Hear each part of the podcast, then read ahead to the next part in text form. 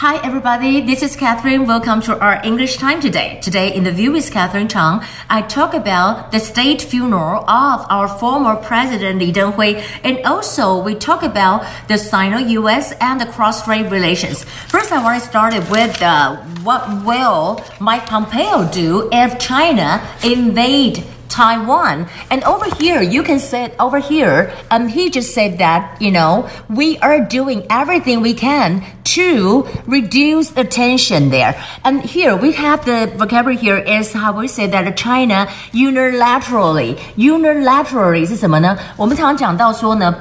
双边就是 bilateral，对不对？Uni uni 就是单边的，unilaterally，所以你要看这个是自首 uni，然后这个是 laterally。那如果说是 bilateral，就是 bilateral，就这样哈。所以我们讲到在这里，而且他就讲到说，那会不会用到所谓的一个军事的这个行为哈？Will it engage militarily？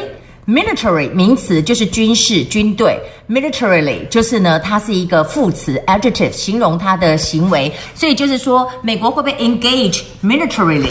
那这里讲的就是军事上的 militarily。那当然呢，我们讲到了 Pompeo，Pompeo 对中共是非常的这个痛恨了，所以他就讲说，We are doing everything we can to reduce the tension there。而且呢，他讲说，我们是要带来 peace，但是不是要带来 conflict。Conflict 在这里讲的就是冲突，而且他也讲到一点说，事实上现在呢，我们讲到的真的觉得要 shame 的是谁？要 shame 的是 CCP，CCP 呢就是中国共产党，CCP 它的缩写是 CCP，其实就是 Chinese Communist Party。那这里有一个单字，我们出现很多次，就是说他觉得就是说，我们知道对于中国，我们已经 recognize that appeasement is not the answer。就是他要解决两岸问题或者是美中问题，appeasement 不是这个 answer。What is appeasement？appeasement 就是姑息主义，过去他们都是姑息哈，就 appeasement。那 except for that，I also want to say that we're talking about intruding Taiwan's airspace. We're talking about the ADIZ. And today we said that Chinese fighters they kind of broadcast back. 所以我们常常讲到说广播就是用 broadcast，讲广播就是 broadcast。And this is the first time ever，你可以看到 First time 加个 ever，就是从来没有过，就是用 ever。那当然在这里呢，我们在讲到就是江启臣，江启臣呢讲到这个 KMT 相关的这个部分，那相关的部分呢，他就讲说 the KMT absolutely stand 站在哪里呢？stand by 就是支持。the side of the Republic of China，就是说大家觉得说 KMT 是不是站在中国那边？他说 No No No，我们都是站在 Republic of China 这边。那当然呢，就是 Global Times 的 director 呃胡锡进他就讲了，他就说哎呀，我看到你 KMT 这样子啊，我就知道说呃未来这个寻求两岸的 peace 啊，或者是 national unification 都不能靠你们了。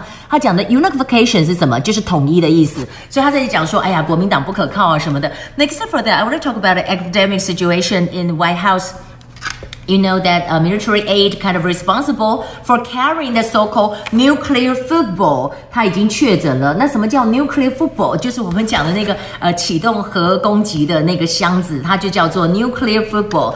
And also over here, White House aide Stephen Miller confirmed positive。那 Stephen Miller 的问题呢，他比较大的问题是他的太太呢，Kate Miller，就是呢副总统潘斯的 press secretary。那这里有几个单字，他说我已经是工作的时候是 self isolating, self isolating or self isolation 哈，isolation 是名词，isolating 啊、也可以用用 isolation 也可以，就说我都是自我隔离的。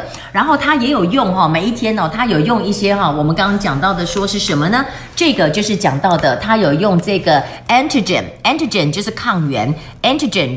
就是抗原，那这个我们讲到的就是 antigen，然后当然这里有个字，就是说呢，他们是断断续续的做这么一个叫 PCR 的 test，那断断续续呢，intermittent，intermittent 就是断断续续，intermittent，你看这个字首 inter interaction。inter 什么的，就是这样一个字首 intermittent。那当然在这里呢，我们就讲到那个 Donald Trump，他 did did something very weird。他一方面是开放让这个 vaccine 可以不用那些限制，可以赶快的上市 before November third。